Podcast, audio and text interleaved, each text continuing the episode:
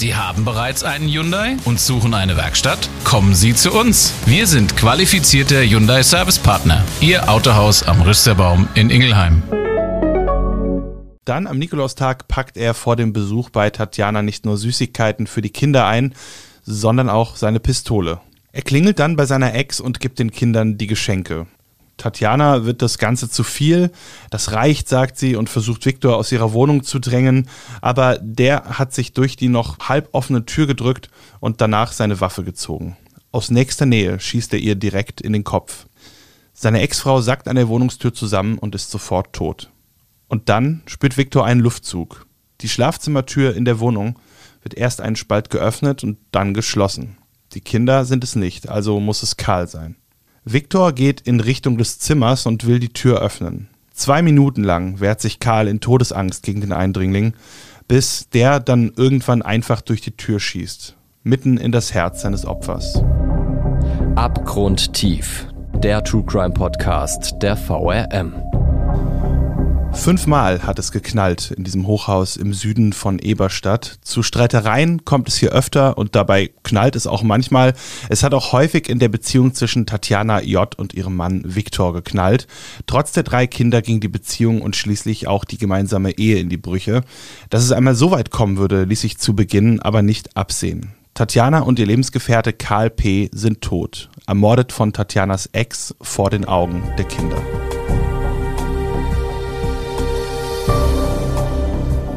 Und damit herzlich willkommen zu Abgrundtief, dem True Crime Podcast der VRM. Mein Name ist Thomas Schmidt, ich bin Digitalreporter bei der VRM und ich habe mich in den vergangenen Wochen mit einem wirklich grausamen Fall beschäftigt, habe das Archiv durchforstet und mit Kolleginnen und Kollegen gesprochen, die der Fall damals schon beschäftigt hat. Wir blicken heute wieder einmal auf ein Verbrechen, das sich quasi vor unserer Haustür ereignet hat. Das tun wir hier regelmäßig. Einige davon sind bis heute ungeklärt, andere verfolgen wir bis zu der Gerichtsverhandlung für die Täter. In dieser Episode ist letzteres der Fall. Wer auch die anderen Geschichten nicht verpassen möchte, der sollte unseren Podcast am besten gleich kostenlos abonnieren. Aber nun zurück zu unserem heutigen Fall, dem Doppelmord in Darmstadt-Eberstadt. Dem Verbrechen voraus ging eine relativ komplizierte Liebesbeziehung beziehungsweise eine Ehe, die von Tatjana und Viktor. Die beiden haben sich 1981 im russischen Taschkent kennengelernt und nach nur zwei Monaten Beziehung haben sie geheiratet. Das mag jetzt überstürzt klingen, hatte bei Viktor aber fast schon System. Fünf Kinder, fünf Ehen gehalten, davon hat keine. Woran das lag, lässt sich schwer sagen. Bei der späteren Gerichtsverhandlung hat Viktor gesagt, er wolle eine Familie, Zitat, wo er was zu sagen habe. Am Tatort und am Geschehen ganz nah dran war damals 2004 meine Kollegin Petra Neumann-Pristay. Herzlich willkommen und schön, dass du heute bei mir bist. Vielen Dank. Vielleicht kannst du dich unseren Hörerinnen und Hörern einmal kurz vorstellen und uns dann berichten, wie du damals überhaupt mit diesem Fall in Kontakt gekommen bist. Ich war viele Jahrzehnte Redakteurin in der Lokalredaktion des Darmstädter Echo. Und an jenem 7. Dezember 2004 saßen wir wie jeden Morgen in der Morgenkonferenz und bereiteten die Themen für die Ausgabe des nächsten Tages vor. Da wurden wir vom damaligen Polizeipressesprecher angerufen. Er teilte uns mit, dass es in einem Hochhaus in Eberstadt Süd einen Doppelmord gegeben habe und ich wurde von dem damaligen Ressortchef Klaus Staat dorthin geschickt. Das heißt, du bist dann zu diesem anfangs bereits angesprochenen Hochhaus gefahren und wie ging es dann weiter? Was hast du dort vorgefunden? Ja, was fand ich dort 13 Stunden nach der Tat vor? Ein Hochhaus mit 52 Parteien. Kein Mensch war auf den Fluren oder im Aufzug zu sehen. Übrigens auch keine Polizei. Einen Tatort stellt man sich anders vor. Natürlich waren die Leichen schon abtransportiert. Das Hochhaus wirkte auf mich freudlos, grau und anonym. Flure und Treppen waren in einer Art Rohbauzustand. Man merkte ihnen an, dass sich die Bewohner nicht für ihre Wohnumgebung interessierten oder gar verantwortlich fühlten. Dann im zweiten Stock entdeckte ich die Tür, hinter der sich der Doppelmord ereignet hatte. Ein Polizeisiegel war zu sehen und neben Tatjanas Namen auch eine Plakette mit der Aufschrift Chefredakteurin des russischen Magazins Prima. Ich klingelte beim Nachbarn, der mir erzählte, dass er den späteren Täter, also den Ehemann, kurz vor der Tat noch an der Wohnungstür seiner Ex-Frau gesehen habe. Aber er habe sich nichts dabei gedacht. Und außer Türenknallen habe er später noch die Schreie Mama, Mama, nein, nein gehört.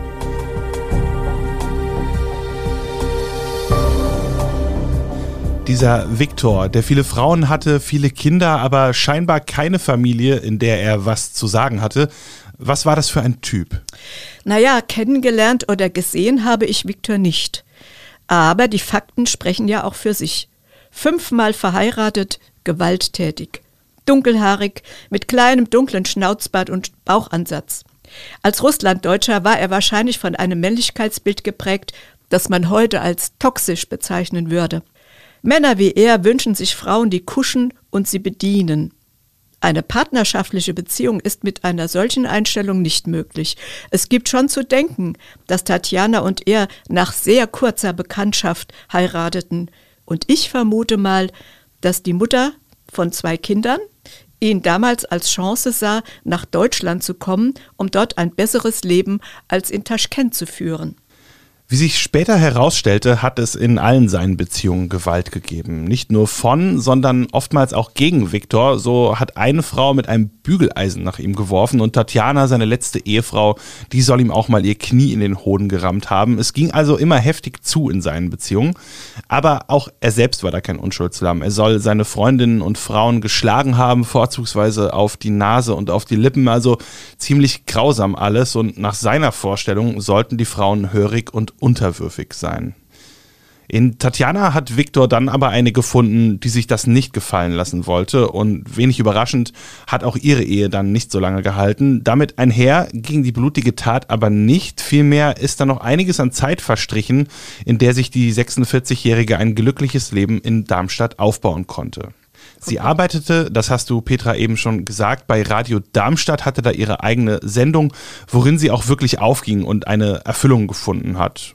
Was sie da gemacht hat, das hast du ja eben schon angesprochen, darauf war sie sehr stolz und daher zierte es auch ihr Klingelschild. Sie leitete dort die einstündige Sendung Prima, die komplett in russischer Sprache gehalten war, absolvierte dann auch noch eine Weiterbildung zur Integrationsassistentin und man sagt, sie blühte richtig auf, wenn sie anderen helfen konnte.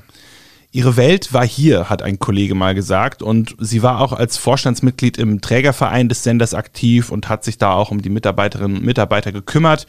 Petra, was war das für eine Frau und wie wurde sie wahrgenommen? Es gab ja auch im Darmstädter Echo mal den einen oder anderen Bericht über sie.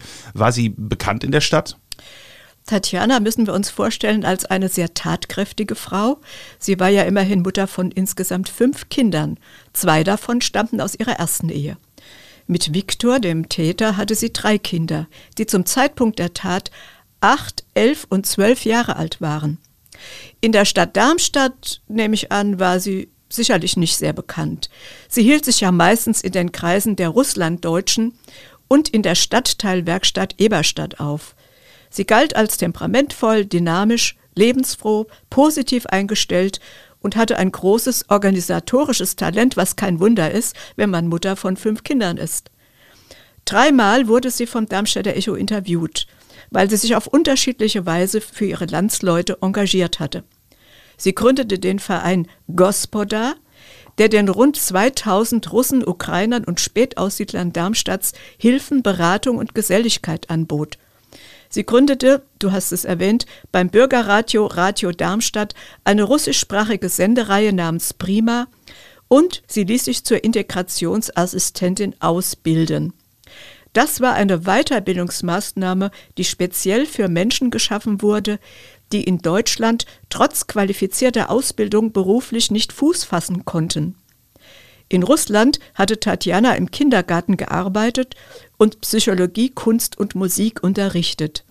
Sie sollte und wollte eine Kultur- und Mentalitätsdolmetscherin für ihre Landsleute in Darmstadt werden.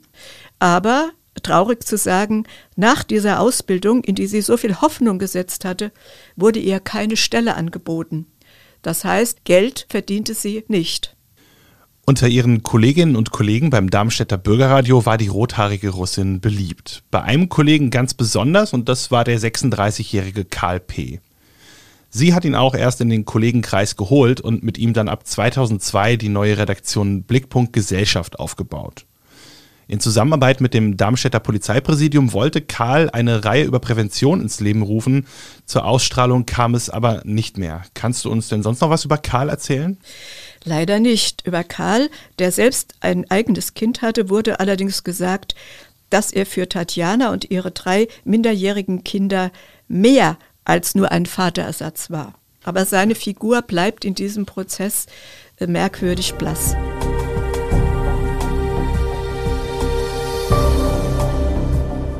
Aber wie kam es zu diesem folgenschweren 6. Dezember 2004, der Tatjana und Karl das Leben gekostet hat? Es scheint eine ganze Reihe an Ereignissen zu sein, die den Ex-Mann in diese für ihn aussichtslose Lage gebracht haben. Er hat die Trennung nicht verkraftet, die Ex hat einen neuen und der wiegelt auch noch die Kinder gegen ihren eigenen Vater auf, so zumindest Viktors Eindruck. Und einen Eindruck konnte er sich auch ganz gut verschaffen, denn unglücklicherweise muss man sagen, wohnten die Geschiedenen noch im gleichen Haus. Tatjana im zweiten, Viktor im siebten Stock. Und so stand er dauernd vor der Tür oder rief an. Es gab ständig Streit um die Kinder, wann er sie sehen dürfe oder wie man sie erziehen müsse, dass schon zuvor die Polizei eingreifen musste und die Polizei oder vielmehr mit ihr zu drohen, sah auch Tatjana irgendwann als ihre einzige Lösung an. Und das brachte Viktor ziemlich auf die Palme, so weit, dass er die Drohung seiner Ex, ihn anzuzeigen, mit Ich bring dich um und ich bringe Karl um, antwortete. Wie ernst wurden diese Drohungen denn genommen, Petra, und wurden sie bei der Polizei angezeigt? Das alles kam bei der Gerichtsverhandlung zur Sprache. Es gab wohl Konflikte, wie du es schon gesagt hast, um das Besuchsrecht. Viktor fürchtete, und wahrscheinlich zu Recht, dass er den Kontakt zu seinen leiblichen Kindern verlieren würde. Zumal ihm die eine Tochter sagte, Karl ist der bessere Vater und du verstehst nichts vom Leben. Mehrfach hatte Viktor vor Zeugen gedroht, seine Ex-Frau umzubringen. Auch das wurde vor Gericht erwähnt. Ob Tatjana wusste, dass ihr Ex eine Pistole hat, man kann es sie heute nicht mehr fragen, aber warum besaß Viktor eine jugoslawische 9 mm? Zitat Eberstadt Süd, da muss man mit allem rechnen, sagte er später bei Gericht. Petra, vielleicht kannst du uns kurz erklären, was er damit gemeint haben könnte. Ist das so ein heißes Pflaster dort? Nun, im Vergleich zu anderen Darmstädter Stadtteilen ist in Eberstadt Süd die Zahl der Hartz-IV- und Grundsicherungsbezieher sowie der Menschen mit Migrationshintergrund, vor allem sind es Russlanddeutsche, besonders hoch. In diesem Stadtteil leben sogar mehr Heranwachsende als über 65-Jährige. Dem Viertel haftet noch aus früheren Zeiten ein nicht so besonders guter Ruf an. Obwohl sich dank vieler sozialer Maßnahmen vieles zum Besseren verändert hat. Eberstadt Süd war eines der ersten Standorte des Programms Soziale Stadt und steht weiterhin im Fokus der Darmstädter Sozialpolitik. Zum ersten Mal bewaffnet geht Viktor am 3. Dezember 2004 zu Tatjana, also drei Tage vor der eigentlichen Tat. Er klingelt an der Tür und niemand öffnet. Sofort denkt er daran, dass die Familie bei dem neuen Lebensgefährten ist, aber zu diesem Zeitpunkt fährt er glücklicherweise nicht dorthin, sondern ruft lediglich dort an, zweimal, bis Karl mit einem genervten Du gehst mir auf den Sack auflegt. Danach bleibt Viktor erstmal zwei Tage lang daheim. Er denkt in dieser Zeit sehr viel nach. Dann am Nikolaustag packt er vor dem Besuch bei Tatjana nicht nur Süßigkeiten für die Kinder ein, sondern auch seine Pistole und zwei Magazine. Er klingelt dann bei seiner Ex und gibt den Kindern die Geschenke. Es sieht also zuerst mal alles ganz normal aus. Der Vater überreicht seinen Kindern Geschenke zu Nikolaus, so weit, so gewöhnlich. Er geht dann aber noch einmal nach Hause, um weitere Geschenke zu holen. Gut, er hat es ja nicht weit, aber vielleicht ist das in unserem Fall letztendlich der Tropfen, der dazu führt, dass das Fass überläuft und dass diese ganze furchtbare Kette hier ausgelöst wird. Er kommt dann nämlich zurück und will den Kindern mehr geben. Er hat Geld dabei. Tatjana wird das Ganze zu viel. Das reicht, sagt sie, und versucht Viktor aus ihrer Wohnung zu drängen. Aber der hat sich durch die noch halb offene Tür gedrückt und danach seine Waffe gezogen. Aus nächster Nähe schießt er ihr direkt in den Kopf. Seine Ex-Frau sackt an der Wohnungstür zusammen und ist sofort tot. Und dann spürt Viktor einen Luftzug. Die Schlafzimmertür in der Wohnung wird erst einen Spalt geöffnet und dann geschlossen. Die Kinder sind es nicht, also muss es Karl sein. Viktor geht in Richtung des Zimmers und will die Tür öffnen. Zwei Minuten lang wehrt sich Karl in Todesangst gegen den Eindringling, bis der dann irgendwann einfach durch die Tür schießt, mitten in das Herz seines Opfers. Dann gelangt auch Viktor ins Schlafzimmer. Karl liegt da schon blutend auf dem Boden. Als der Schütze dann sieht, dass sich sein Opfer noch bewegt, drückt er wieder und wieder ab, feuert ihm noch zwei Kugeln in den Kopf.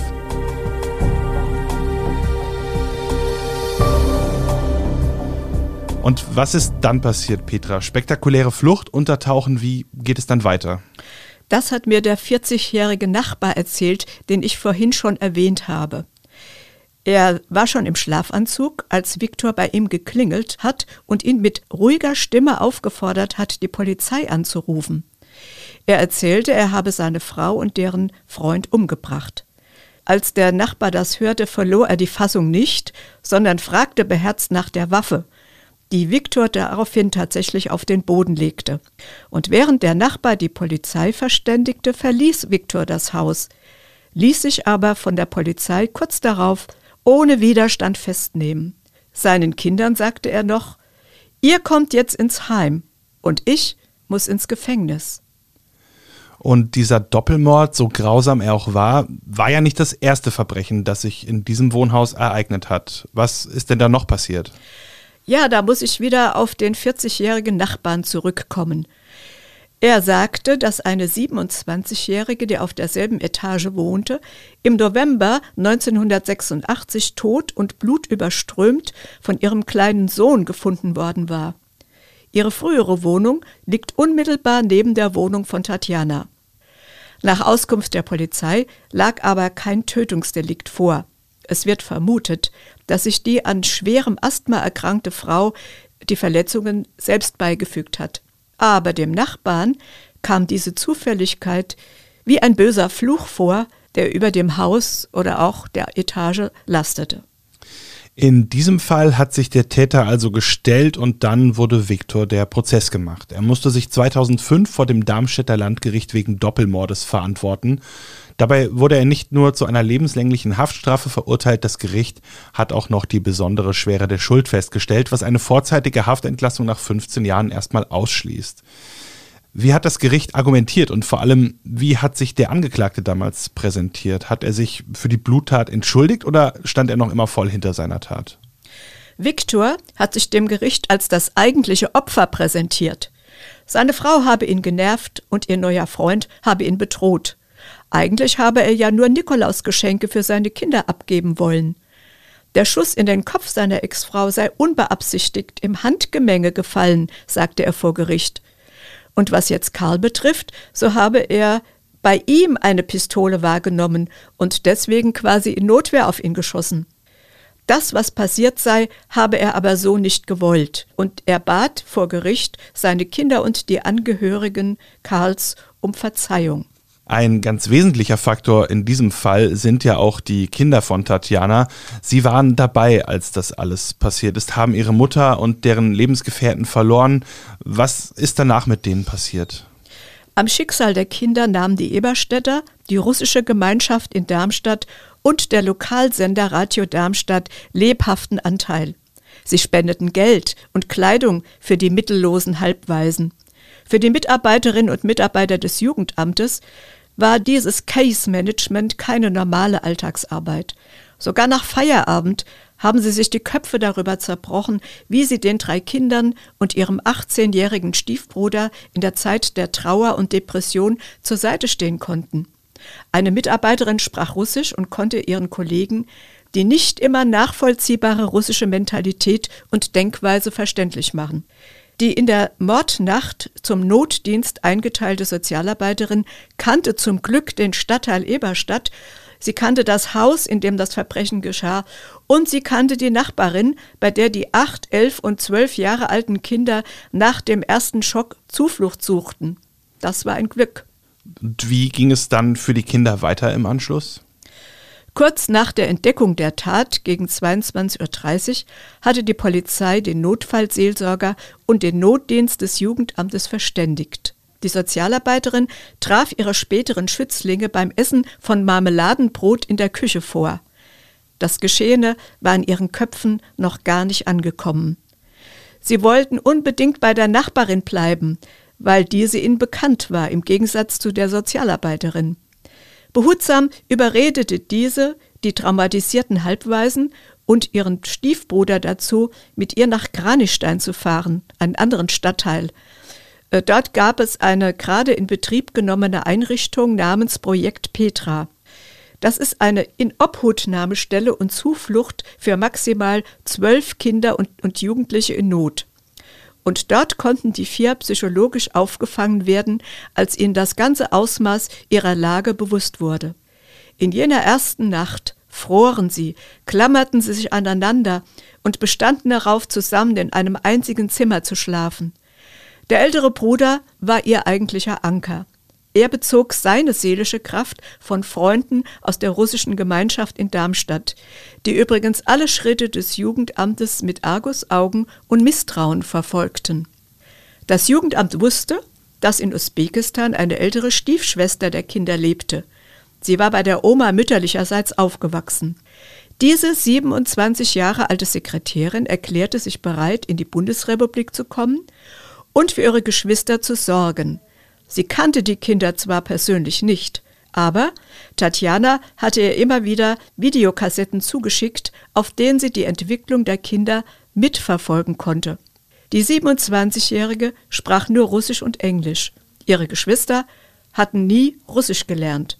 Die Schwester wurde auf Jugendamtkosten nach Darmstadt geholt. Sie erlernte ihre neue Rolle und wurde dabei von einer Familienhelferin aus dem Jugendamt unterstützt.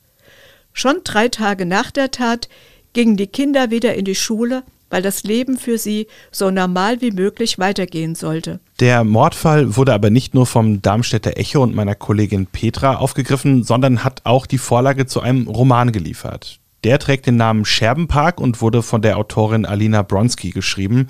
Sie hat ebenfalls einmal als Redakteurin für das Darmstädter Echo gearbeitet und sich dann irgendwann diesen Künstlernamen zugelegt.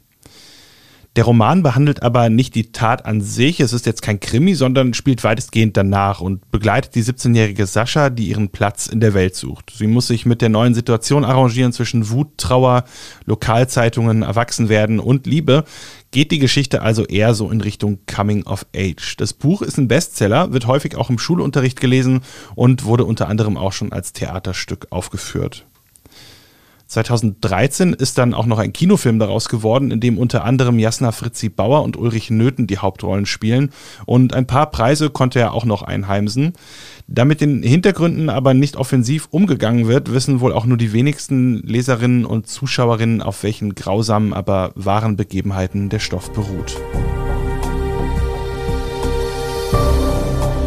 Und damit sind wir am Ende unserer Episode angelangt und ich möchte die Gelegenheit nutzen, auf das Hilfetelefon aufmerksam zu machen. Dort können sich Frauen, die Gewalt erfahren, vertrauensvoll hinwenden.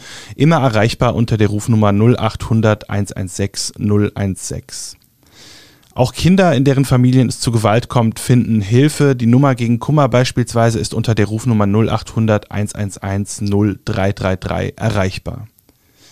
Etwa jede dritte Frau erlebt in ihrem Leben Gewalt und das ist keine Privatangelegenheit, sondern strafbar.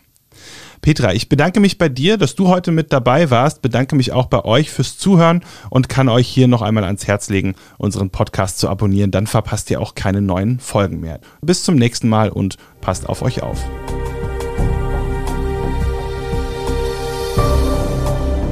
Abgrundtief ist eine Produktion der VRM von Allgemeiner Zeitung, Wiesbadener Kurier, Echo Online und Mittelhessen.de. Redaktion Katharina Petermeier und Thomas Schmidt. Produktion Mike Dornhöfer. Noch mehr spannende Geschichten, Reportagen und News aus eurer Region findet ihr auf unseren Nachrichtenportalen oder in eurer Lieblings-Podcast-App.